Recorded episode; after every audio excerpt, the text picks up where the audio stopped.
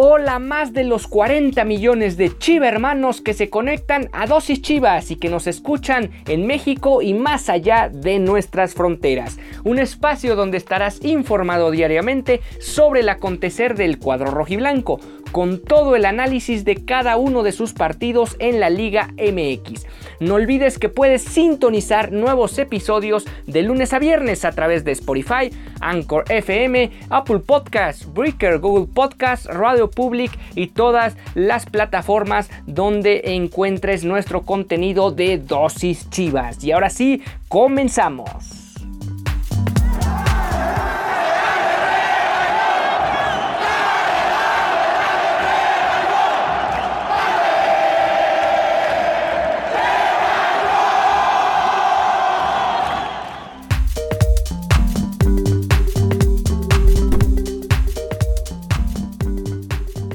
¿Qué tal? Bienvenidos a esta emisión de martes de Dosis Chivas. Hoy es eh, precisamente martes 7 de septiembre del 2021 y el Deportivo Guadalajara enfrenta este fin de semana a los Pumas de la Universidad Nacional Autónoma de México en lo que corresponde a la jornada 8 de la Apertura 2021 o como eh, de forma en términos de mercadotecnia lo ha llamado la Federación Mexicana el Grita México 2021 para tratar de erradicar, yo desde mi punto de vista, eh, que va a ser eh, fracaso este tipo de propagandas para evitar el grito homofóbico en los estadios, pero bueno, esa es la intención de la Liga MX y de la Federación Mexicana de Fútbol, que está afectando ya a niveles importantes a la selección mexicana, que de hecho su último partido en las eliminatorias, el primero de hecho de la del octagonal final rumbo a Qatar 2022 se tuvo que jugar sin gente, pero bueno, Regresando al tema del Guadalajara, hay que destacar que esta semana, o más bien el fin de semana, el domingo en particular, salió lesionado Alexis Vega después de una dura entrada sobre su persona allá en medio campo en el estadio de San José, enfrentando a la selección de Costa Rica. Solo le sacaron tarjeta amarilla al jugador costarricense y Alexis Vega salió en camillas. De hecho, salió en muletas del estadio para ir a un chequeo médico a uno de los hospitales de la ciudad de San José, capital de Costa Rica, y presumiblemente al menos va a estar fuera dos semanas, si no es que más tiempo, habrá que ver qué valora el cuerpo médico de Guadalajara con respecto a la lesión o la magnitud de la lesión de Alexis Vega. Tanto Uriel Antuna como el Tiva Sepúlveda no tuvieron actividad en este partido. Y ya habíamos relatado el domingo anterior lo que fue la victoria de Chivas Femenil eh, por la mínima diferencia el sábado pasado frente a las rojinegras del Atlas en el clásico tapatío. Y en esta oportunidad, para seguir hablando del Guadalajara, más allá de lo que se venga el fin de semana frente a la Universidad Nacional Autónoma de México, vamos a tener esta charla con Emanuel Martínez, quien es em, aficionado al equipo de Chivas. De hecho, ya lo tuvimos en alguna ocasión el semestre anterior para charlar un poco sobre cómo pintaba el 2021 para Guadalajara digamos que en la gran mayoría de las cosas que vaticinó en aquella ocasión se dieron, el equipo sigue sin caminar de la mano de Víctor Manuel Bucetich, sigue sin verse un cuadro, o más bien se ve un cuadro completamente desdibujado, y tal vez lo único que nos compartía hace breves instantes antes de entrar al aire era que él vaticinaba que Bucetich iba a perder el cargo. Yo le comento que probablemente ocurra, aunque él tendrá su punto de vista. Pero antes de entrar en materia, quisiera saludarlo y que nos comparta pues, ¿cómo ve esta situación de Guadalajara después de siete fechas? ¿Cómo te encuentras, Chema? Ricardo, ¿cómo estás? Mucho gusto. Eh, gracias por tenerme otra vez aquí en tu programa. Sabes que siempre es un placer aquí estar platicando contigo de nuestras chivas. Pues como te decía, yo veo a estas chivas, unas chivas escuetas. No hay ni pies ni cabeza, no saben a qué juegan. Ucetich no sabe ni siquiera a qué juega. Desde el torneo pasado el semestre pasado, creo que sí fue el semestre pasado, el año pasado, no me acuerdo, que dije, pues dicho no dura, dos, dos, tres semanas. Bueno, me equivoqué, sí duró, pero el equipo sigue jugando igual o peor. Sí, lamentablemente el equipo de Guadalajara, eh, estoy recordando que fue justo al inicio del torneo, después de haber jugado contra Puebla y un partido más en el campeonato, el equipo no se veía nada bien. Eh, también de alguna manera, conforme fue avanzando el semestre anterior, fue creciendo la posibilidad de que cesaran, o más bien, más que la posibilidad, fue creciendo el rumor de que podrían cesar a Víctor Manuel Bucetich y a su cuerpo técnico. Sin embargo, dicha situación no se dio. La gran mayoría de la afición y la gran mayoría de comentaristas estaban de acuerdo en que Bucetich iba a ser cesado acabando el semestre, que iba a venir la pretemporada y que probablemente Peláez había esperado hasta ese momento para realizar el ajuste en la dirección técnica. Sin embargo, dicho ajuste nunca se dio. De hecho, eh, renovaron el contrato de Víctor Manuel Bucetich y da la impresión que se va repitiendo la tónica del semestre anterior, que el equipo sigue sin caminar, incluso como tú mencionas, puede verse peor de lo que había estado el semestre anterior, que ya es decir mucho, y a pesar de ello, pareciera que con la fecha FIFA que acaba, o que en la que estamos transcurriendo todavía, eh, era una vitrina importante, una ventana importante para hacer el cambio de entrenador y darle cabida a otra persona para que dirigiera el club. Sin embargo, no se dio este cambio. De hecho, el Guadalajara viene de perder el domingo pasado el clásico frente al América en un partido amistoso donde ambas instituciones se metieron una buena cantidad de billetes verdes en el estadio del Cotton Bowl allá en Dallas, Texas. Un partido amistoso que obviamente solo sirve para sacar dinero para ambas instituciones, pero que al final de cuentas, si hablamos de lo que fue el resultado, Guadalajara vuelve a perder frente al acérrimo rival y de alguna u otra manera no termina por liberar la presión que a lo mejor poco se había liberado en el último partido frente al equipo de Necaxa. a mí me sorprende mucho. Eh, platicábamos el, el, semestre pasado, cuando empezaba el torneo, y fue un torneo de espanto. Se llegó al repechaje, pero pues, porque Dios es grande, pero realmente no se tenía ni un sistema de juego, ni se veía un equipo trabajado, un equipo que, que tratara bien el balón, no se veía nada tenían la oportunidad grande, maravillosa, de terminar el torneo. Bucetich acababa contrato, no había que pagarle nada, podíamos empezar con un nuevo técnico, nuevo proyecto. Bien, no entiendo por qué le renovaron el contrato a Bucetich. No sé si a Mauri Vergara y Peláez no ven los partidos, no sé qué, qué ven realmente o, o, les encanta cómo entrena, porque ni parece que entrenen. Todos los goles que nos caen son a balón parado, inventamos posiciones, no tenemos toque de balón, no tenemos este, profundidad, no tenemos nada, no tenemos absolutamente nada, no tenemos confianza en, los jugadores, no es posible, o sea, Oribe no ha jugado ni un minuto, me parece que este torneo, pues ya por lo menos si está, todo está mal, mételo, a ver si te mete un gol, a ver si hace algo adelante, no tenemos nada, entonces a mí me sorprendió mucho eh, que no, que no hubiera ese cambio a final del torneo pasado. Era el momento preciso. Empieza este torneo, seguimos jugando mal, seguimos jugando pésimo. Y esta era la oportunidad perfecta de decir, ok, este fin de semana, que es fecha FIFA, dos semanas de prácticamente de inactividad, vamos a dar un, un golpe de timón y traemos a alguien, o no traemos a nadie, pero pues a un interino, aunque sea, a ver si el interino hace algo.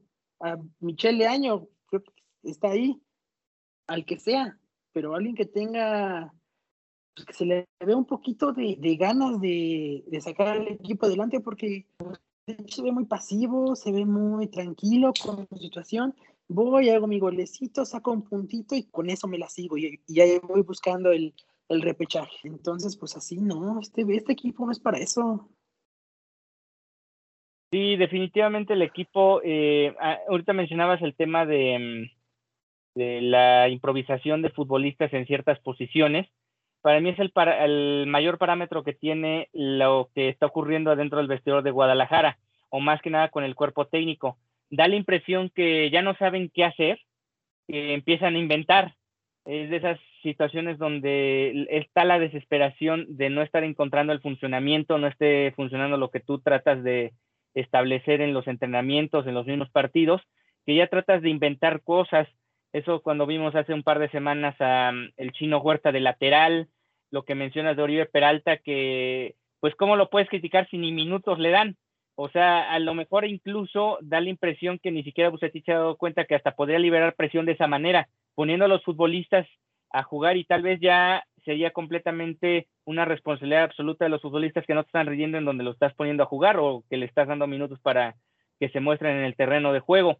Eh, por otro lado, por ejemplo, Alfonso mencionaba la semana pasada algo bastante interesante que quisiera entrar más a detalle con el tema, en específico con la situación de la motivación que le hace falta a estos futbolistas.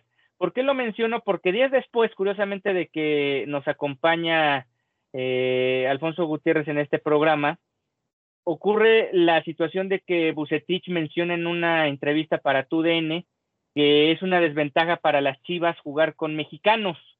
Ah, se generó mucha polémica en, el sentido de, de, que pareciera como que él está insinuando que hacen falta los extranjeros o que Ah, le hacen falta un par de refuerzos más a Guadalajara por el tema de los jugadores que te venden caros, etcétera.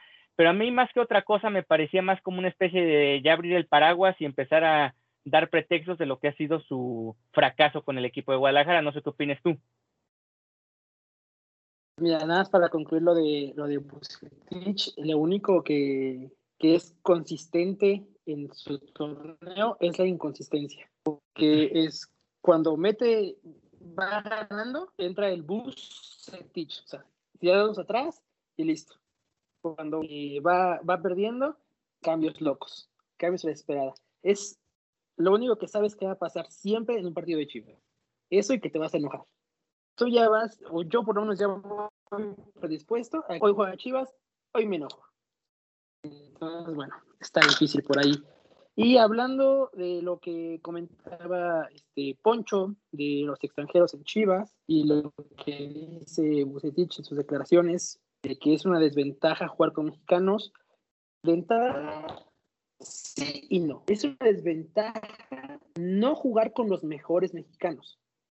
Porque Chivas debería estar acostumbrado de jugar con los mejores mexicanos. Chivas debería ser semillero de selección la base de la selección debe ser Chivas. Cuando Chivas está bien, la selección mexicana está generalmente así se dice, así se piensa o así era. Porque bueno, Chivas debe tener los mejores jugadores mexicanos. Eh, Almeida lo logró. Almeida fue eh, campeón de Copa, campeón de Liga, campeón de, de la CONCACAF, Liga de Campeones. Llevó al equipo al Mundial de Clubes, me lo corrieron antes de que lo pudiera jugar, pero ¿por qué Almeida sí lo logró? Porque Almeida dice, yo confío en el mexicano, que tiene diferente el mexicano de, Almeida al mexicano de Bucetich. Probablemente sea otro tipo de gente, no tenemos a los mejores mexicanos. Cuando Almeida fue campeón, teníamos a Orbelín, teníamos a Pulido, teníamos a Pizarro, teníamos a, me Gallito Vázquez, teníamos una muy buena este, alineación teníamos a Cota, un portero, porque los porteros que tenemos, híjole, no, no se hace uno de los dan chance de jugar, pero no se hace uno de los tres. Entonces, tiene razón Bucetich en parte. Es una desventaja jugar cuando no tienes a lo mejor disponible. Pero que jugar con mexicanos sea una desventaja o jugar con mexicanos te haga ser peor que cualquier otro equipo, a mí me parece eh, sobajar al mexicano, decir que el mexicano no tiene la capacidad para sobresalir y yo creo que, bueno, se tiene, simplemente que por dinero no tenemos a los mejores en este momento. Ahora, yo me quisiera que viéramos esta perspectiva. Bucetich menciona que no tiene, que es una desventaja jugar con mexicanos. Tú, por ejemplo, que has jugado fútbol amateur, pero has jugado fútbol al final de cuentas, eh, imagínate o ponte en el lugar ahorita del Conejo Brizuela, del Chapo Sánchez, que escuchan las declaraciones de su técnico. O sea, ¿tú cómo, tú cómo crees que perciban a, lo que a mi juicio es una declaración poco asertiva? Porque al final da la impresión que no estás respaldando lo que tienes en, el, en la plantilla. O sea, me da la impresión que más allá de si tiene razón o no Bucetich, es muy desafortunado en el momento en que hace esta declaración. ¿Por qué no lo hizo cuando lo contrataron? El día que lo contrataron, ¿por qué no lo dijo? Y lo viene a decir cuando realmente este, no encuentra las soluciones para que este equipo funcione mejor. A mí lo que me da a parecer o a entender es que Bucetich ya quiere que lo corran. Bucetich ya está harto de este equipo, ya, ya no sabe qué hacer, ya quiere que lo corran y no encuentra la manera. No es posible, No es posible que hagas una declaración así. No sabes dónde estás parado. Estás parado en el equipo más popular de México. Igual el 50 y 50 comparado con el América, si quieres. Medio México es de Chivas. Sabes que Chivas y el dueño de jactan y, y, les lo dicen con orgullo, vamos con puros mexicanos y lo hacemos con puros mexicanos desde Jorge, Vergara lo, lo decía, lo hacía, ahorita Mauri también lo ha declarado, vamos siempre con puros mexicanos, estamos orgullosos de eso. ¿Cómo caramba te pones a renegar? Es como si estás trabajando en una empresa que, que, tiene una filosofía y tú vas en contra de la filosofía y lo, lo pregonas. No, no es lógico, no es, este, no se me coherente de su parte. No puedes ir en contra de la filosofía de tu, de tu propia empresa, de, de donde estás trabajando. Ahora, como dices, ¿qué, pasa? Pues ya estás diciendo a tus, jugadores son unos inútiles, que con ellos no puedes, que necesitas otro tipo de jugadores porque con esos ellos no entienden lo que tú quieres hacer y por eso el equipo está como... Es un, es un masazo a la institución, a, a, lo que es eh, Guadalajara, al dueño y a tus jugadores. O sea, te estás poniendo en contra a todos. Entonces se me declaraciones muy, muy raras que me dan a pensar que lo que él ya quiere es, ya córranme, páguenme lo que me deben, córranme. Ahí nos vemos. Sí, eso, eso da la impresión que ya Bucetich no solo es esta declaración que hace para tu DN, sino las últimas dos conferencias de prensa han sido muy peculiares. En una con un, una actitud muy como muy reservada a pesar de la victoria que por cierto se sacó en urgencia frente a los radios del Necaxa y el anterior partido de plano allá en, en Monterrey de plano ni siquiera quiso eh, estar en la conferencia, estuvo apenas 37 segundos en la rueda de prensa en, en Monterrey después del partido frente a los Rayados, algo poco usual en su forma de llevar a cabo su relación con la prensa, pero también te da a entender lo incómodo que se encuentra, porque es rarísimo que él, el tipo de entrenador que ha sido durante más de 40 años, eh, ahora tenga este tipo de actitudes con, o no solo como futbolista, sino, perdón, no solo como entrenador, sino también como futbolista, que tenga este tipo de actitudes con la prensa cuando comúnmente es muy receptivo a, o muy abierto a lo que se comenta alrededor suyo o alrededor del equipo que él dirige.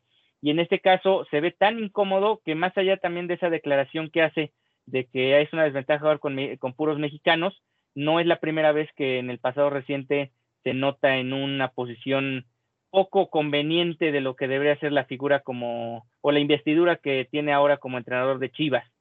Eh, de alguna manera, eh, siguiendo con el tema este de los extranjeros, ya dejando un poco de lado a lo mejor lo que opinó Bucetich.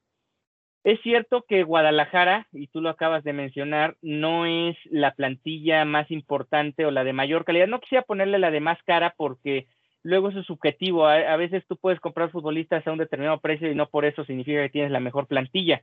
A lo mejor ya en cuestiones cualitativas sí podemos medir más o menos las plantillas y en ese sentido queda claro que el Guadalajara no es la mejor de la liga, aunque yo tampoco creo que sea la posición 12-13 que comúnmente está aspirando en los últimos torneos, me parece que sí entra entre las mejores ocho de, la liga y no da para tener este tipo de irregularidades o de inconsistencias que tú bien mencionas, que no solo, que no solo se han tenido con Bucetich, porque si vamos más atrás, eh, pues de hecho el mismo Almeida, sus últimos dos torneos fueron muy malos, ahí está lo de Cardoso, lo de Tomás Boy, lo de Luis Fernando Tena, de eso, de hecho Bucetich es el que mejor o menos peores números tiene con el Guadalajara, no sé cómo decirlo, este, esta situación, el tema de los números.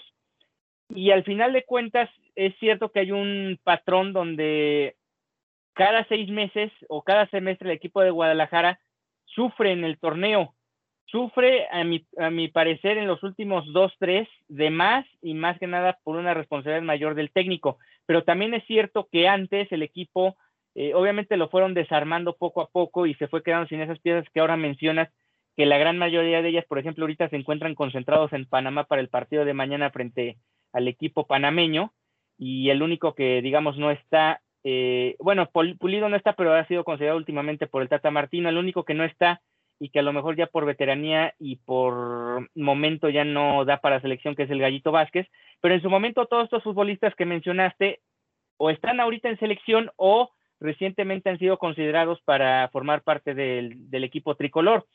En ese sentido, pues sí es cierto que el Guadalajara ahorita no tiene a los mejores futbolistas, digamos, de México, los mejores mexicanos, pero tampoco me parece que sea un plantel así como para tirarlo a la basura, ¿o tú qué opinas?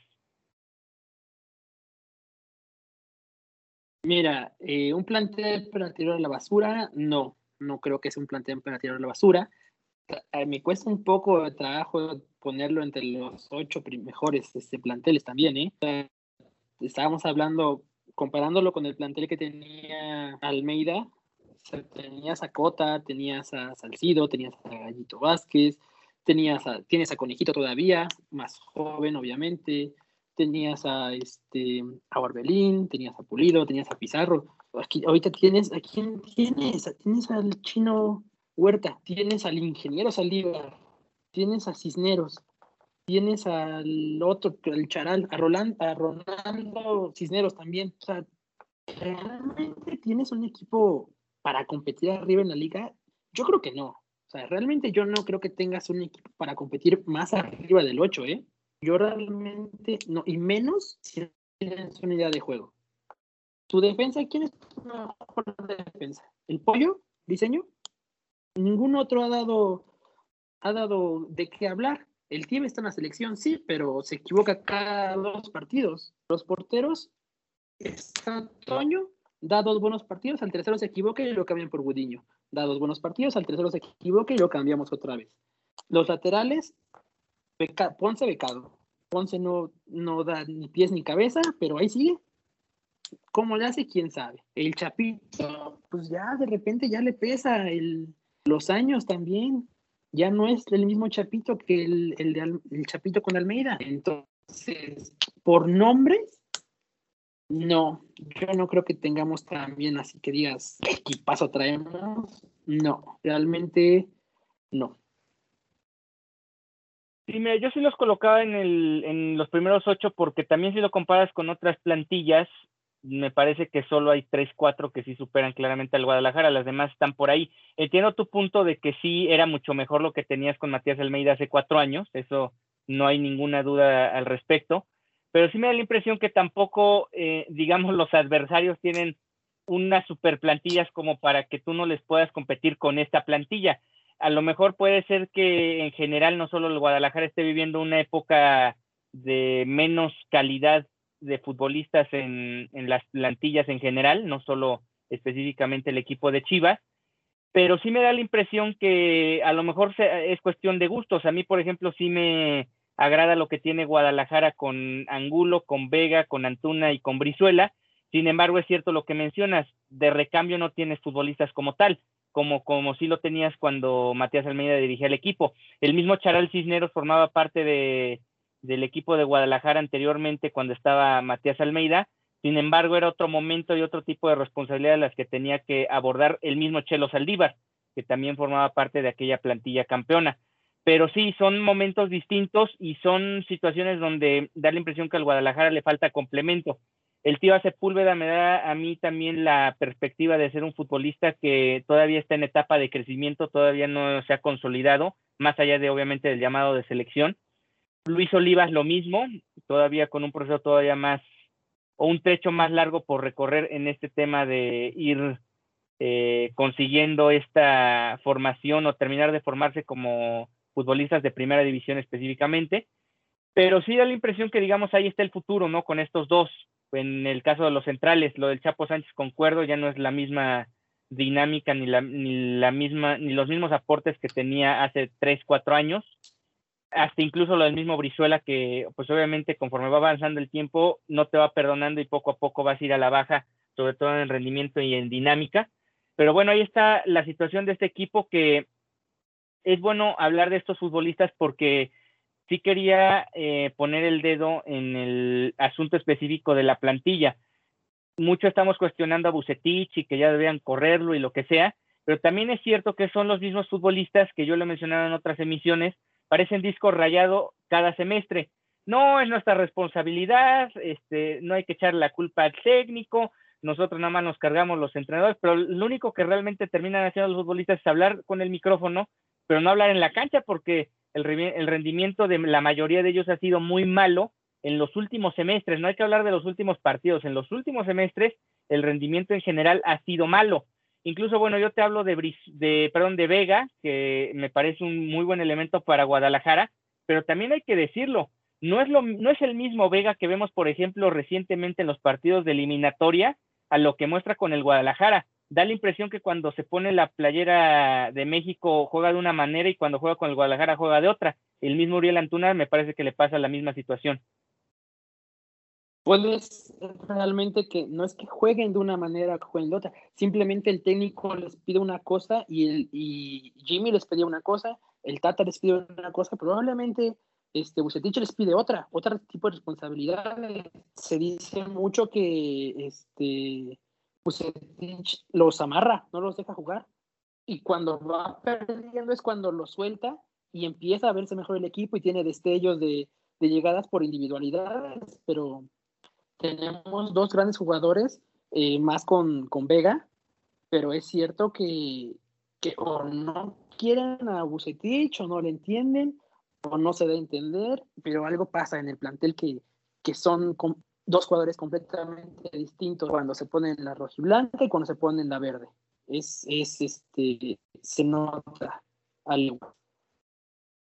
Y, y, yo creo que también lo nota tanto, bueno, en su momento Jaime Lozano y Martino, porque Martino yo creo que no se pierde los partidos de Guadalajara, o al menos la mayoría de ellos, por algo los tiene muy bien considerados, y se da cuenta cómo con el Guadalajara, pues realmente hasta desaparecen del terreno de juego, precisamente por lo que mencionas de que Bucetich, yo siento que más que amarrarlo los confunde, están completamente la mayoría de los futbolistas confundidos. No sé qué les dice, pero los confunde no sé si les da indicaciones contrarias, ellos no saben realmente cuándo hacer qué o no, no sé, porque me da la impresión que la mayoría de ellos están completamente confundidos, o sea, no, no los veo eh, como, como faltos de ritmo o algo así, sino más bien confundidos de lo que tienen que hacer en el terreno de juego. Y la otra cosa que mencionaba, por ejemplo, Alfonso Gutiérrez, que tiene mucha razón, es que no están realmente en un punto importante de motivación con el equipo. Sale, da la impresión que salen a tratar de sacar la situación adelante, pero no con el gusto que, por ejemplo, yo veo en tanto contra Jamaica como contra Costa Rica en los dos más recientes partidos de México, lo de Alexis Vega, que no solo hace el gol contra Jamaica, el primero del partido, sino la jugada donde, por ejemplo, lo lesionan en Costa Rica, es una jugada que en el Guadalajara la ve muy poco, puede ser en parte por lo que mencionas de que los amarra o lo que yo también menciono de que están completamente confundidos. Ahora una pregunta rápida, ¿tú crees que el equipo de Guadalajara con un plantel con los mejores mexicanos, ahí podríamos entrar a discusión quiénes serían posibles buenos refuerzos para Guadalajara, pero más allá de entrar en ese debate a lo mejor un tanto estéril en este momento, ¿Tú consideras que con ese plantel hipotético de una muy buena base de futbolistas mexicanos, el equipo de Guadalajara estaría compitiendo, por ejemplo, por los primeros cuatro lugares de la general? Si tenemos a este técnico, no. Si tenemos a este técnico, estaríamos otro, con otro técnico, obviamente. Sí. Chivas necesita un técnico atrevido, un técnico que vaya al frente. Ese, es el estilo de Chivas. ¿Cuándo se ha visto mejor Chivas? cuando va al frente, cuando va y ataca y, es casi, casi matar o morir. Con Almeida sí era, y al final cuando le, desarmaron el equipo, porque los últimos dos, dos semestres que fue que lo corrieron, le desarmaron, le vendieron lo mejor que tenía y aún así la idea seguía. Ellos iban al frente, ya no era la misma calidad, ya no eran los mismos resultados, porque ya no tenían los mismos jugadores, ¿verdad? Pero la idea era la misma, es ir al frente y atacar, ir a ganar. Eso es lo que necesita Chivas. Chivas es ir a ganar siempre. No puedes ir a ver si metes un gol y echarte para atrás. Y cuando ya vas perdiendo, pues a ver si en los últimos 10 minutos sacas el puntito, que es a lo que juega ahorita Bucetich. Entonces, teniendo una mejor plantilla, pero teniendo a Bucetich, aspiraríamos del 4 al 8. Teniendo otro técnico, yo creo que aspiraríamos a los primeros cuatro. Con una mejor plantilla ok, esto te lo pregunto para entrar al tema directamente de si Chivas, este, o más bien lo que mencionaba Guti, de si ya es momento de empezar a cuestionarse de tener extranjeros o no en el Guadalajara. ¿Por qué lo digo? O sea, ¿por qué te hacía la pregunta para más o menos encaminar la siguiente?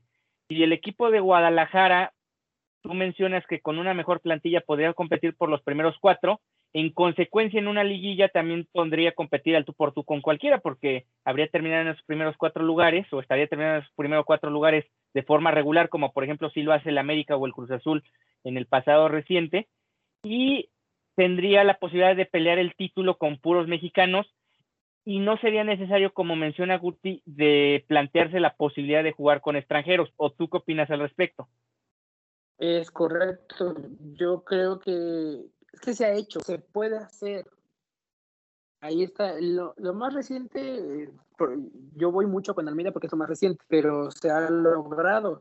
Se hizo cuando teníamos la generación del Bofo, de Ramón, de Ramoncito Morales, de Osvaldo, el mismo Salcido, el Chore, teníamos a Bravo, el Venado, se hizo, teníamos una buena base de, jugadores mexicanos con joven, ya grandes, con jovencitos que venían empujando. Ahí venía atrás el Chicharito, me parece que ya, ya empezaba o ya le iban a dar minutos. Entonces, se puede hacer cuando tienes la, la materia prima, se puede lograr, claro que se puede lograr. ¿Cuál es el problema? Que sí, aunque suena choteado, a Chivas se venden caro, pero pues Chivas no gana dos pesos tampoco, ¿no? entonces, si quieres generar dinero, tienes que invertirle dinero. Eso es así, siempre, en todo. Entonces, ¿quieres ser campeón? quieres vender las playeras, quieres meter gente al estadio, quieres vender chelas en el estadio, trae buenos jugadores, trae buenos jugadores que te lleven a la liguilla y a ganar un campeonato. Se puede lograr. Sí, realmente con, con Guadalajara, teniendo una plantilla de mucho mayor calidad de la que se cuenta ahora, obviamente con los asegúnes que implican los problemas financieros que desconocemos, más bien las finanzas actuales que desconocemos por completo de Guadalajara, porque se habla mucho de, que la situación sigue todavía en reconstrucción de lo que fue todavía el pleito con la ex esposa de Jorge Vergara, lo de Angélica Fuentes, si le sumamos el tema obviamente de la pandemia, aunque es cierto que Guadalajara es el equipo que mejor vende, por ejemplo, sus derechos de televisión, y eso pues es una muy buena lanita donde podrían invertir para futbolistas. No dejan de vender playeras, entiendo que haya disminuido la venta por el tema del COVID, pero no dejan de vender playeras. Se nota claramente que sigue habiendo una importante demanda en temas de la mercancía que genera Guadalajara para su afición. Y hay muchas cuestiones donde concuerdo, hay eh, dinero que el Guadalajara podría, a lo mejor ahorita no lo tiene como tal, da la impresión, da esa impresión que todavía las finanzas no están al 100% restablecidas como quisieran, pero que en el futuro próximo lo puedes tener sin ningún problema.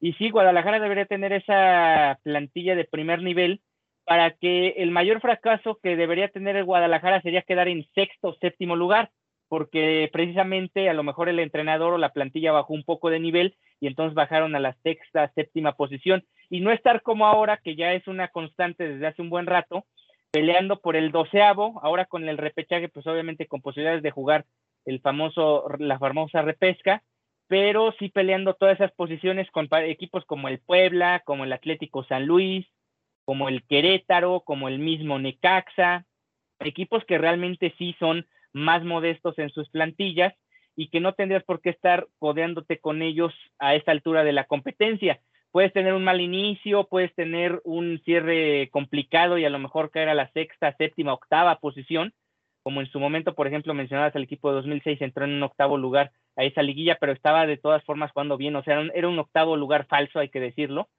Y si vamos más allá, pues hay que recordar un par de subcampeonatos, tanto el de Copa Libertadores, que a lo mejor una plantilla más modesta, pero que igual, de igual manera se logró un bicampeonato, perdón, un subcampeonato de Copa Libertadores, y por otro lado el subcampeonato de 2004, donde también el equipo todavía contaba en ese momento con Francisco Palencia, y con otros futbolistas que también te aportaban bastante en el terreno de juego.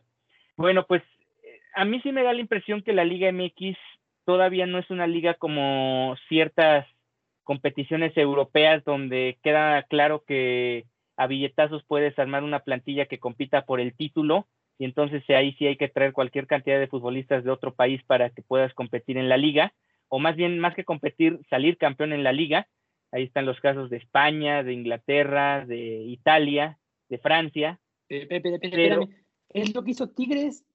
Tigres armó un equipazo, o sea, un equipo que ha estado en, su mejor época de su historia, a base de billetazos, a base de dinero. Sí, pero tampoco podemos hablar que era un Tigres invencible. O sea, me refiero a que, por ejemplo, ahorita con lo, eh, yendo directamente a lo que hizo el Paris Saint Germain en esta temporada, ah, pues da la impresión que sí es un equipo que parece invencible. No digamos en Francia, sino que va a ser muy complicado, o más bien va a tener poco oposición en Europa que le pueda, por ejemplo, competir en la Champions League. Entonces, a eso me refiero, o sea, más allá de que hay equipos aquí como el mismo América Cruz Azul que a lo mejor también tienen un poder adquisitivo importante, los Rayados, pues no son plantillas al final que digas son invencibles o que sales al partido a tratar de sacarles el punto porque es literalmente imposible ganarles el partido. Cosa que, por ejemplo, en la rama femenil yo sí noto con ciertos equipos. O sea, Tigres, Rayadas, Chivas, este, Chivas también, la verdad juegan contra casi todos los rivales y, si son rivales de poco nivel como el Puebla, como Mazatlán, como Juárez, pues le meten unas golizas tremendas. Pero en este caso yo no veo, por ejemplo, ahorita se vienen en unas semanas el Tigres Chivas, yo no veo a Tigres goleando a Guadalajara porque Guadalajara ya este, tenido un mal partido. Probablemente gane Tigres porque sería lo normal, pero con un marcador normal de, no sé, 2-1, 3-1, 1-0, etcétera. Claro, pero si te das cuenta, en el momento que tú inviertes, no te vuelves el equipo invencible, pero Tigres invirtió, sigue invirtiendo y se vuelve, te vuelves un equipo fuerte, te vuelves un equipo competitivo, te vuelves un equipo que está siempre buscando el campeonato, siempre arriba. si no inviertes, eso de que vamos a ir por el 70-30, se me hace una tontería. Cuando tu tapatío lleva tres puntos, me parece, de 18 jugados, por decir algo, o sea, lleva un partido ganado.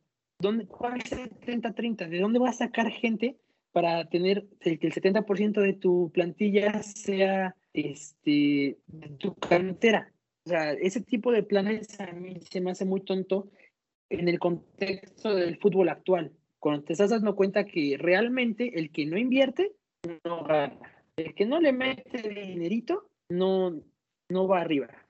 Lo hizo América en algún momento, lo hizo, Cruz Azul, lo hizo Tigres lo hizo Monterrey y ahí están, están arriba. Entonces, no sé, están descubriendo el hilo, negro en, en, Guadalajara o no sé, pero a mí ese plan 70-30 se me hace también pues, otra falla por ahí.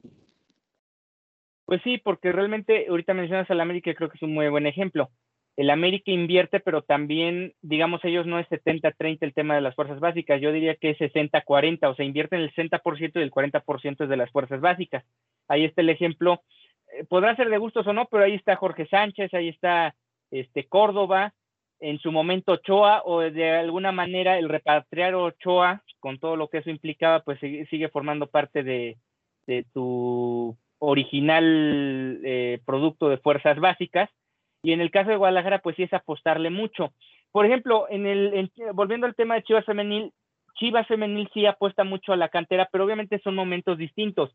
No es el mismo momento que vive la Liga Femenil en la que vive la Liga Varonil. La Liga Femenil todavía está en crecimiento, está en construcción y se entiende por obvias razones que tú tienes que formar la mayoría de tus futbolistas, sino de dónde vas a estar adquiriendo jugadoras además de que no es la misma cantidad de dinero que se invierte en una u otra liga. Son cuestiones completamente distintas. No puedes aplicar la misma filosofía tanto en una liga como en la otra viviendo momentos distintos. Porque sí es cierto, el Tapatío tuvo un torneo aceptable el semestre anterior, hay que decirlo así, pero en este otra vez está teniendo problemas. Y está teniendo problemas porque a mí me parece que es la cadenita de lo que ocurre con el primer equipo. Desarmas al tapatío para subir tres, cuatro futbolistas que eran los mejores que tenías en el tapatío, que todavía no están por consagrarse como tal como futbolistas para primera división, los les adelantas el proceso o tratas de adelantarles el proceso para que estén en el primer equipo y entonces el tapatío se tiene que cobijar de jugadores de la sub-20 y a su vez la sub-20 que era un equipo que hace un año estaba dominando la, la liga de su categoría, ahora también tiene problemas porque también lo desarmaron para terminar de completar el tapatío. Y lo de la sub-18, pues por ahí la misma situación. nada más con la única cuestión ahí en específico de que como se cambió la categoría de sub-17 a sub-18, ahí pudieron salvar un poco la situación disminuyendo futbolistas que habían subido ya a la sub-20 porque ya no daban la edad para sub-17. Hablando de, eso, algo que yo insisto con Almeida, pero algo que tenía mucho eh, el pelado era que el primer equipo jugaba de una forma y sus subs jugaban de la misma forma. O sea, el, todos llevaban un mismo estilo de juego. Eso ayudaba mucho a que si de repente subías a un muchacho de la sub-20 a entrenar con el primer equipo, pues ya sabías a qué jugaba, o sea, ya tenía las bases de, a qué jugaba el equipo. Todos los entrenadores de, las categorías inferiores tenían la misma, o, que, o Almeida les pedía que jugaran de la misma forma.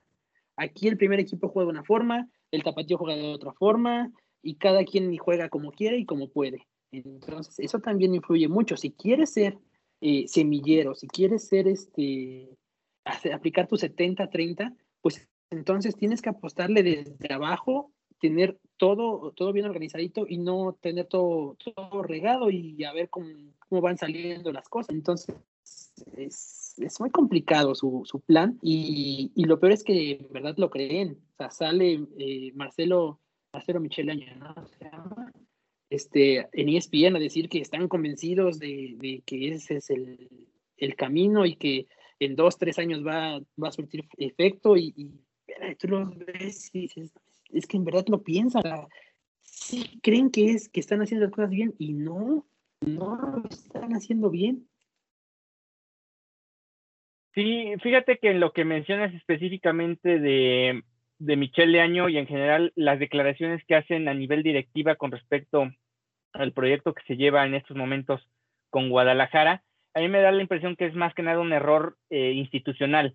O sea, da la impresión que hay una línea de comunicación de, a ver, salgan y digan que vamos bien y que hay que echarle ganas, como una especie de, esperanza falsa que le dan tanto a la afición como en general a todo el público diciendo este tipo de declaraciones, que algo más que realmente lo crean por convencimiento, porque no me parece que Peláez sea tonto y no se dé cuenta de que el equipo no funciona. A mí lo que me da la impresión es que también él se está, está quedando rebasado en esta situación. Ahora, hablando sobre la situación de Peláez y en general lo que es la situación de Guadalajara, eh, digamos, yo creo que concuerdas conmigo de que Bucetich, a menos, obviamente en Guadalajara puede pasar cualquier cosa, pero tendría que ser algo muy, muy extraño para que Bucetich arranque el torneo del clausura 2022. Pues eso pensaba yo, que no arrancaba ese torneo y mira, aquí sigue. Bueno, pero digamos, lo más probable es que lo corran después de Pumas, lo corran después del clásico, lo corran al final del torneo, pero da la impresión que Bucetich no va a pasar el año, el, año nuevo pensando en lo que va a hacer en los próximos siguientes, más bien en los siguientes días para dirigir el siguiente torneo. Sí, lo más probable es que yo, yo creo que va a terminar ese torneo, lo van a aguantar, si ya no lo corrieron ahorita, lo van a aguantar hasta que termine el torneo y ya le van a dar las gracias. Ahora, independientemente de lo que tú consideras que va a terminar pasando, ¿tú qué preferías que ocurriera, que es distinto?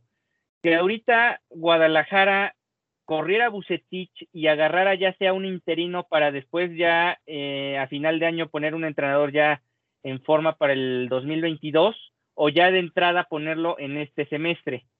¿Tú, tú cuál sería tu postura en ese sentido?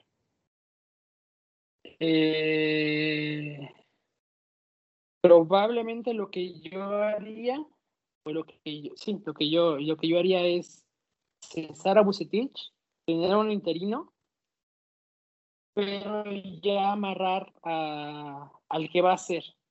Ya ponerlo a trabajar, ya empezar a ver que esté en el día a día. Aunque no esté dirigiendo, que esté en el día a día, que vea las fuerzas básicas, que vea cómo trabaja el primer equipo, cómo trabaja la sub-20, eh, posibles refuerzos, quién ya no, quién sí, ya, ya inmiscuirlo para no quemarlo ahorita, porque lo vas a meter de golpe y lo vas a quemar, porque el equipo, ah, si ves, si se puede, o sea, puede ser que alce, pero también puede ser que no, que siga con el, con el mismo eh, impulso que trae y lo quemas. Sí, de alguna manera la exigencia es inmediata, ¿no? O sea, entras en este momento a dirigir a Guadalajara y la exigencia es ganar el próximo partido y en consecuencia meterte lo más posible, o más bien meterte a la liguilla y avanzar lo más que se pueda. Y en ese sentido, pues el entrenador ya estaría jugando un poco del crédito que podría empezar a estrenar hasta el 2022. Sí, concuerdo en esa, en esa parte. Te voy a plantear la siguiente situación. Tú me dirás si es la ideal o hay una mejor y ya me contarás si para ti cuál sería una mejor opción que esta.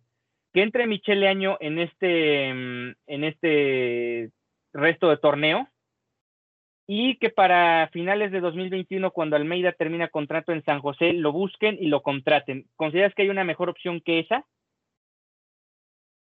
Eh, Jimmy, ¿no te parece Jimmy Lozano una buena opción? Buena opción es, pero, o sea, ¿tú sientes que es mejor opción que, que, volver a una segunda etapa con Almeida? Híjole, es complicado porque... Es compleja, la, es difícil. Sí, todo va a depender mucho de, de, de cómo arman el equipo porque sí, sí puede estar Almeida y no dudo que Almeida sea bueno, lo ha, lo ha demostrado, pero si no le vas a reforzar el equipo, si nada más lo vas a traer para este, tapar o para ya apaciguar a las masas que, que, lo piden, pero realmente no les vas a no le vas a ayudar, no les vas a dar armas, pues tampoco va a pasar mucho, sí, va a mejorar el equipo, que va a mejorar, va a mejorar, con, con, el que quieras va a mejorar, porque estar peor que Bucetich está, está complicado, ¿no? sí se puede, pero está muy complicado. Sí va a mejorar, pero tampoco va a ser el equipo que va a estar peleando el top 4. Sí, sí, sí. Obviamente eh, ese tema que mencionabas hace algunos minutos de mejorar la plantilla es básico. Llegue Bucetich, perdón, llegue Matías Almeida, llegue Jaime Lozano, llegue otro, sí es imprescindible tener una mejor plantilla para que tenga mucho mayor elementos para competir en la, en la liga mexicana, porque sí es cierto que más allá de que tú puedas traer al entrenador ideal, el que todo el, el que todos sueñen o el que crean que es la mejor opción, pues poco va a ser si la plantilla no mejora, porque es cierto que hay muchas cosas que tienen que ir todavía puliéndose para que el equipo pueda ser más protagonista en el fútbol mexicano. Ahora, ya para ir cerrando esta emisión de martes, eh, sí quisiera preguntarte sobre otros técnicos que también posiblemente pudieran estar en o están en el radar de, no sé si de Peláez, porque también sería interesante hablar de Peláez, pero bueno, eso lo dejamos si quieres para la última pregunta. Eh, está ahí la situación de que puede llegar eh, Mohamed, es una opción que, que ha sonado. También que viniera alguien del extranjero, que del extranjero es muy complicado porque eh, no es sencillo primero encontrar un entrenador que quiera venir al fútbol mexicano, digamos de renombre, no traer a cualquiera, porque realmente traer a cualquiera es prácticamente un volado. Por ejemplo, el Puebla el semestre anterior trajo al Arcamón y fue un éxito con ellos, más allá de ciertas dosis de circunstancias positivas que tuvieron a lo largo del semestre, pero no deja de ser un volado traer a un entrenador así con poca experiencia y ponerlo a dirigir al Guadalajara. En ese sentido, tal vez el único que se me viene a la mente que podría tener ese renombre y que sería más o menos viable para llegar a Guadalajara sería eh, el muñeco Gallardo de River Plate. ¿Tú alguno de estos más algún otro que tú quieras sumar lo considerarías este, viable para Guadalajara? Yo, yo esperaba que antes de que llegara Bucetich llegara el muñeco Gallardo. O sea, ahí pues se puede, tenemos el dinero, se puede. El problema es que no quieren invertir.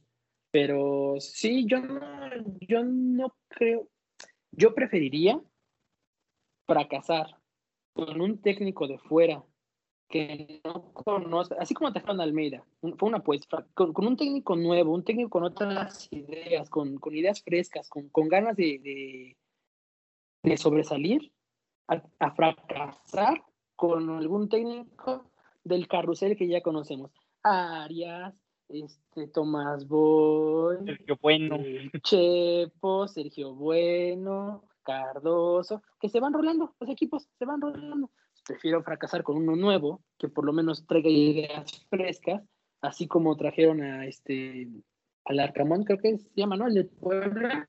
Ah. Y así como también llegó Juan Reynoso, ¿no? no tiene mucho que llegó a México, el no, y, y, el del América, el de Solari, Solari y Solari, exactamente, o sea, ¿cuál es el problema? veo a muchos periodistas que dicen, no, es que no conocen el medio, que no sé qué, pues es que no es conocer el medio, el fútbol es, es fútbol, ¿no? Y entonces, si quieres trabajar en otro país, simplemente llegas, te adaptas, te vas a trabajar, punto. Ves cómo es, te pones a ver videos, te pones a ver si te van a, te va a llamar, por eso te decía, es traer al técnico, tener un interino lo que resta de, del semestre, o dejar a, a Bucetich lo que resta del semestre y, cesarlo al final de torneo, pero ya tener a tu, a tu técnico que está viendo cómo juega tu equipo, a quién tienes, está viendo los otros equipos, cómo se maneja el, el fútbol mexicano, y no importa si lo traes de fuera. El que va a trabajar y va a hacer las cosas bien, los va, lo va a hacer en su país o lo va a hacer en otro lado. Sí, aunque yo sí, sí le pondría la acotación de que no sea tan improvisado el que traigas de afuera. O sea, a mí también me gustaría que fuera alguien de, de fuera este, la apuesta, aunque también siento que no tiene que ser tan improvisada. Yo siento que, por ejemplo, lo del Arcamón fue muy improvisado y para Guadalajara ese tipo de cuestiones no puede ser de prueba y error tanto porque pues ya cansa tantos semestres sin tener un equipo protagonista. O sea, realmente después del campeonato Guadalajara ha dejado de ser protagonista en liga tuvo ese campeonato de Conca Champions que por cierto hay que mencionar que más allá de que le desarmaron el plantel a Almeida, pues tiene mucho mérito porque al final terminó ganando un torneo donde el propio equipo subcampeón que fue el Toronto FC eliminó a los Tigres. Entonces tiene mucho mérito ese campeonato, pero sí es cierto que Guadalajara desde el torneo apertura, clausura 2017 que salieron campeones, ya no ha sido protagonista en liga, más allá de la semifinal con León y los chicotazos contra el América, pues han sido más que nada destellos, ¿no? Claro, a, a, Bucetich y a Chivas les cayó como anillo al dedo el hecho de que se abriera hasta 12, 12 equipos la posibilidad de entrar a la liguilla, porque ahí maquillas tus, tus eh, malos torneos vas a repechaje, por ahí ganas el repechaje, te metes a liguilla y listo. Ya hiciste un, torneo de que entraste a liguilla, ya puedes decir pues que teníamos cuatro, cinco, seis torneos sin entrar a liguilla, ya los metí a liguilla, ¿no? Entonces, eso fue como un bálsamo para ellos. Y regresando lo del entrenador, tampoco vas a estar entrenador del Cúcuta de Lima, o sea, también. Sí, sí, muy raras, ¿no? Sí, no, entonces, pero sí, yo creo que lo que más le convendría a Chivas en este momento es eh, traer a alguien de fuera y meterle dinerito al equipo. Sí, porque al final de cuentas, a lo mejor Mohamed no es como tal de ese carrusel de técnicos, él pues, a lo mejor podría zafarse un poco, sobre todo porque sí ha tenido más éxito que todos los que mencionaste, pero al final sí termina siendo un entrenador parte de un esquema de entrenadores que están en México y que de alguna u otra manera pues tampoco es así como la gran novedad. Incluso yo lo pondré en el estricto sentido de que por decir traes al muñeco gallardo y hasta generas más expectativa de la que al final puede llegar a ser y hasta en términos de mercadotecnia te puede servir hasta para el equipo. O sea, vaya, también en ese sentido el, el, traer a alguien de fuera también te vende, hay que, hay que decirlo porque el fenómeno Matías Almeida no solo trasciende en su propia persona, sino que ahora la gente puede pensar que viniendo alguien más del extranjero te puede aportar algo interesante. Entonces, y yo no descartaría tampoco, por ejemplo, técnicos europeos que estuvieran disponibles, obviamente que tuvieran la posibilidad de venir a México y que pudieran hacer un buen trabajo acá. Eso también yo no lo descartaría, no necesariamente pensaría en Sudamérica. Es más complicado que traes de, de, de Europa. Sí, claro, por el tema de los costos y todo eso, obviamente sería más complicado, pero tampoco yo lo descartaría, o sea, yo no lo vería con malos ojos también intentar algo por ese, por ese rumbo. y bueno, ¿qué, no, ¿qué, nombre querría venir a México a dirigir? ¿Qué nombre más o menos? Ajá, bueno, a mí se me viene a la mente lo que ocurrió con Pumas recientemente con, con, con González Michel, que realmente, ah, que, que, realmente, o sea, para lo que era Pumas y lo que llegó a ser no me pareció malo, por ahí buscaría un poquito de más alto perfil a lo que fue Michel dirigiendo a, a, Pumas, porque obviamente buscar entrenadores de primera línea, llámese este Klopp, Guardiola, pues esos sí son no, no, fiables. Esos, no es primera línea, esos son entrenadores mega top, eso es impensable. Ah, yo pienso, yo pienso en alguien de estilo Tata Martino, que a lo mejor tenga este, experiencia europea o mismo un europeo del nivel del Talta Martino que pueda dirigir a México. Más o menos, lo, perdón, a México, a Chivas. Más o menos es lo que yo podría pensar que sí podría tener el Guadalajara y sería accesible porque yo creo que, por ejemplo, el Tata Martino, si no estuviera en la selección mexicana, ¿tú lo verías mal dirigiendo a Chivas? Sí, como viene jugando últimamente la selección mexicana. No, pero sería buena opción. O sea, mejor que Bucetich sí es, y es una buena opción. Al final de cuentas, ya dirigió a Argentina, está dirigiendo a México, ya dirigió al Barcelona, entonces, entonces algo debe saber el señor, ¿no? Algo le ayudaría a Chivas. Sí, algo, algo así yo esperaría que si, si viniera del fútbol europeo, viniera, o sea, que tuviese de pasado europeo fuera de ese estilo. Pero bueno, ahora sí para cerrar, lo de Peláez. Peláez mencionó cuando llegó que el equipo iba a dejar de estar pensando en descensos, que se iba a pensar en campeonatos, en liguillas y que no sé qué. Y realmente, convenientemente para él, la situación se le acomodó en el tema del descenso porque, pues sí, Chivas ya no pelea descenso porque no existe pero realmente como ha estado el equipo en los últimos semestres, pues sí estaría en la zona baja peleando la zona porcentual. Entonces, en ese sentido, ¿tú qué opinas de lo que ha sido la labor de Peláez hasta ahora? Peláez ha quedado de ver, ha quedado de ver, este, su trabajo no se ha reflejado, sus refuerzos bomba, que trajo como seis refuerzos, creo que nada más queda uno, los demás ya se fueron, entonces, realmente le, ha quedado de ver a la, a la, afición. Lo que más molesta hasta cierto punto es que no salgan a dar la cara, como cuando dijo no voy a aceptar preguntas. Pues, si estás jugando mal, aguántate, agárrate tus cositas y aguántalas. Y que no salgan a dar la cara y que digan estamos bien y todo. Entonces, eso enoja más a la afición. Pero yo sí creo que ha quedado de ver este Ricardo Peláez porque eres la cabeza de este proyecto y siempre las cabezas son las que tienen la responsabilidad. Él trajo a Bucetich, él renovó a Bucetich, viendo que no juegan a nada. Entonces, si el equipo está fracasando, es en gran parte por su culpa, porque él no ha sabido tener la decisión o tener este, la convicción de, cortar un, proceso que no tiene ni pies ni cabeza y peor, no, pues no solo cortarlo, sino que darle más vida a ese, a ese, a ese proyecto cuando ya, ya había culminado. Entonces, creo que ha fallado. Sí, sobre todo porque han sido malas decisiones, ¿no? O sea, uno entiende que inicias un proyecto, el digamos, inicialmente cuando corre Luis Fernando Tena, que por cierto, aquella ocasión, da la impresión que más que precipitado, cortó de taco el proyecto porque no le había pieza lo de Tena y entonces trajo a Bucetich, confió en ese proyecto y más allá de que después ese proyecto o, ese, o esa apuesta te resulte o no, pues sí es de sabios corregir en su momento y da la impresión que él se ha tardado en corregir ya mucho tiempo después de lo que lo pudo haber realizado esta destitución de Bucetich y, poner otro, o iniciar un nuevo proyecto, ¿no? Y con el tema de los refuerzos, pues es cierto, eh, dos en específico que ni jugaron, que fue Madueña y, y Peña, ni jugaron con el equipo, o sea, realmente los propios entrenadores, ya ni siquiera los mismos entrenadores juego porque los propios entrenadores coincidieron en este caso Tena y Bucetich en que los dos futbolistas no tenían nivel para Guadalajara y por eso ni siquiera los convocaban. Eso queda más que claro. Eh, insistir en lo del Chicote Calderón, que han sido pues esos tres chispazos contra el América y nada más. No es para nada un futbolista representativo del fútbol mexicano ni que va a ser un complemento importante en tu equipo de primera división. Lo del Canelo Angulo sí me llama la atención, sobre todo al mediano largo plazo. Creo que es un futbolista que se puede explotar mucho más con otro entrenador.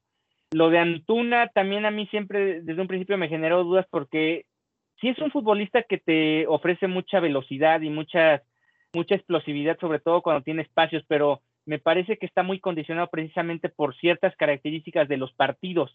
Y eso para mí no es como tal un refuerzo que lo que pampanantemente lo anuncie, sino más bien es una incorporación que va a tratar de ayudarte en algunas situaciones específicas de partido, porque no veo a Antuna dándole la responsabilidad ni con Bucetich ni con otro técnico para que te resuelva las cosas. No lo veo, por ejemplo, con la picardía que otros futbolistas de antaño tuvo Guadalajara, con similares condiciones por la banda que no solo tenían velocidad y encares, sino que además te ganaban precisamente los duelos individuales y que te ponían o te asistían a tus delanteros en el área.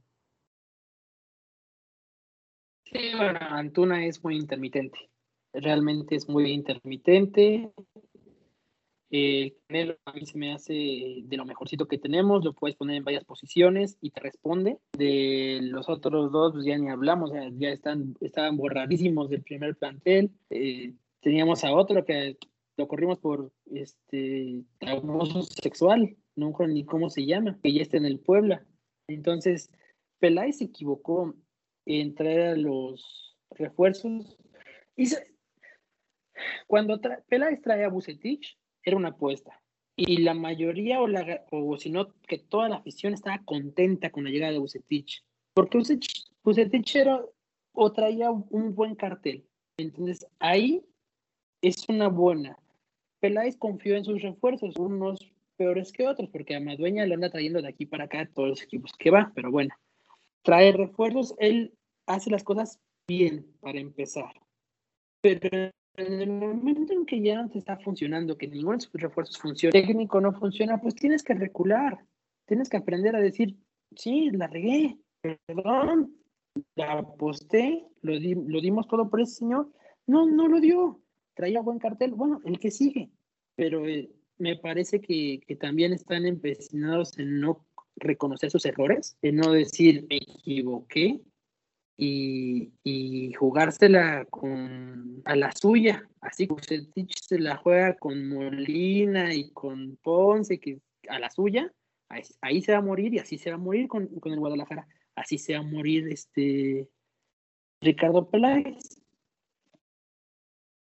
Sí, sí, definitivamente este no ha habido autocrítica tanto yo diría desde los jugadores porque está muy padre eso de que salen a declarar que, ellos son los principales responsables, pero realmente ya es choteado escucharlos cada semestre lo mismo. No, es que no es nuestra responsabilidad de TC, TC, cuando realmente pues en el campo la mayoría de ellos han dejado que deber, han quedado de ver y también obviamente lo que mencionas de Bucetich, Peláez y el mismo Mauri Vergara, que tampoco se queda exento de responsabilidad.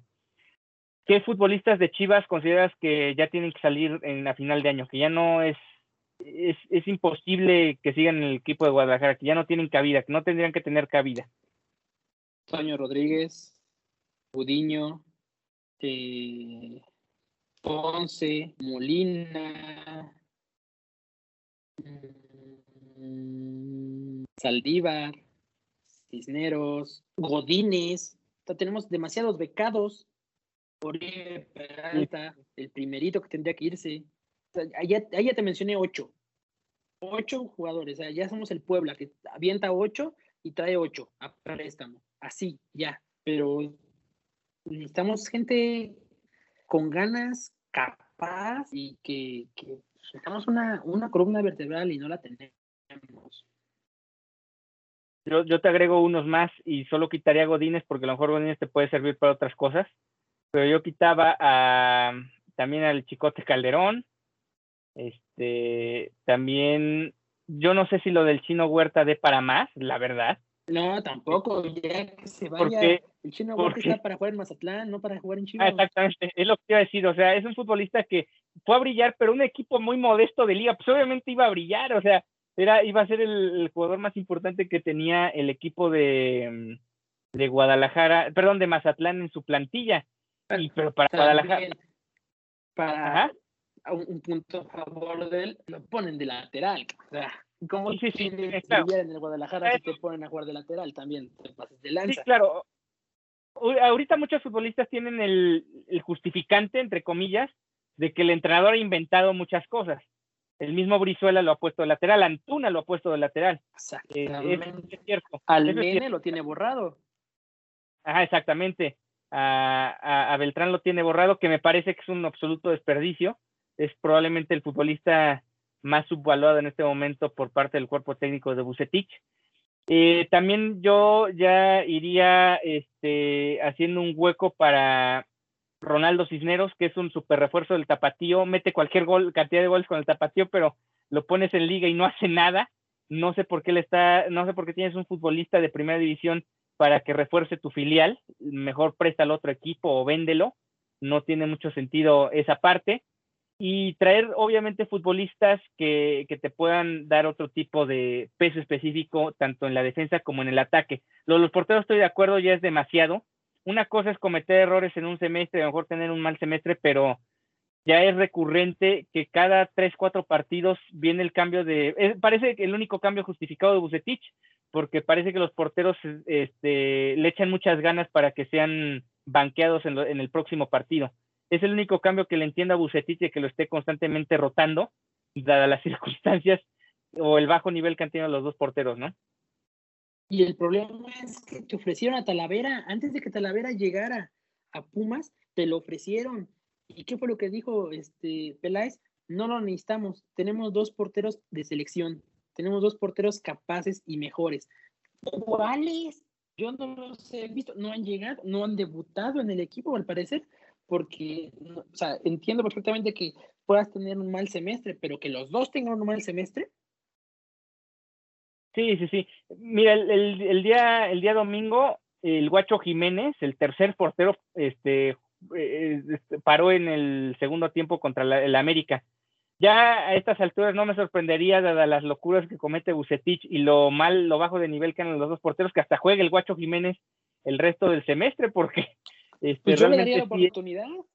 Sí, sí, claro. y además. los dos no te, no, te, no te responden, pues dale la oportunidad al tercer portero, igual y, y la arma.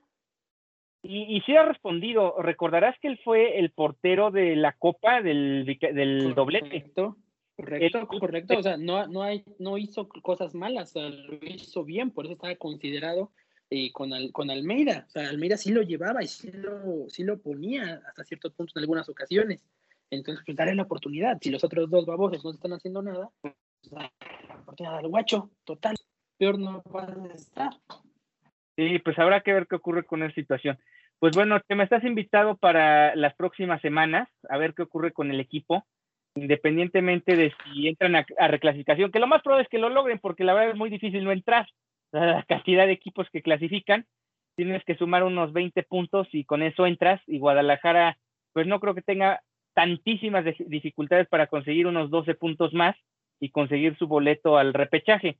Pero independientemente de ello, pues sí me gustaría que volviéramos a charlar en una próxima emisión para que ya entrado el cierre del semestre empecemos a vislumbrar quiénes para ti deberían ser refuerzos, realmente refuerzos para el equipo de Guadalajara, no solo incorporaciones a la plantilla. Sí, claro, con mucho gusto, ya sabes que cuando gustes, yo aquí vengo, platico contigo, a mí me encanta platicar y más cuando es de, las chivas y sin problema. Sería chido que en algún momento también de repente armaras como una mesita de, no una mesita, pero traer a Alfonso, traer a Víctor Hugo y tres, cuatro personas aquí gritándonos como si fuéramos este, fútbol picante.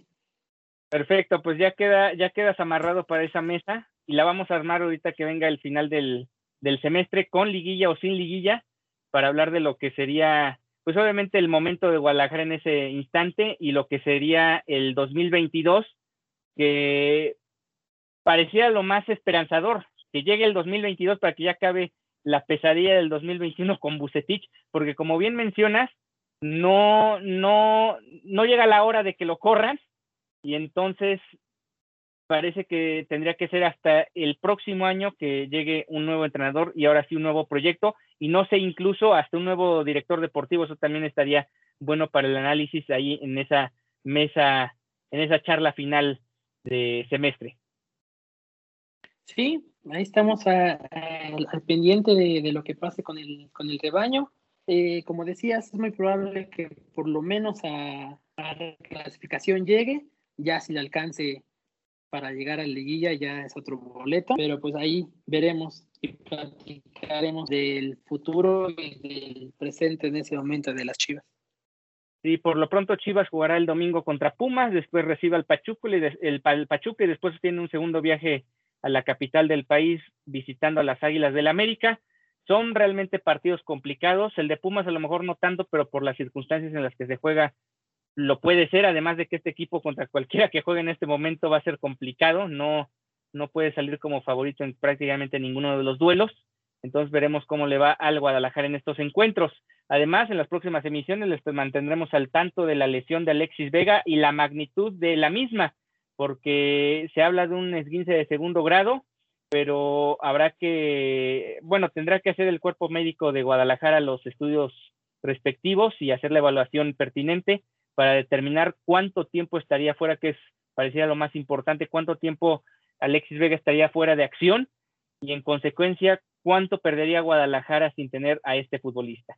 Pues muchas gracias, Emanuel Martínez, por haber estado en esta emisión de Dos Chivas. Gracias a ti, Ricardo. Un placer haber estado aquí, me divertí mucho y estamos para servirte. Pues muchas gracias a todos los que nos sintonizaron el día de hoy. Nos encontramos en estos días. Recuerden, pueden sintonizar estas emisiones a través de las plataformas de Spotify, Anchor FM, Google Podcast, Apple Podcast, Overcast y Radio Public. Yo soy Ricardo Romano Corona. Hasta entonces.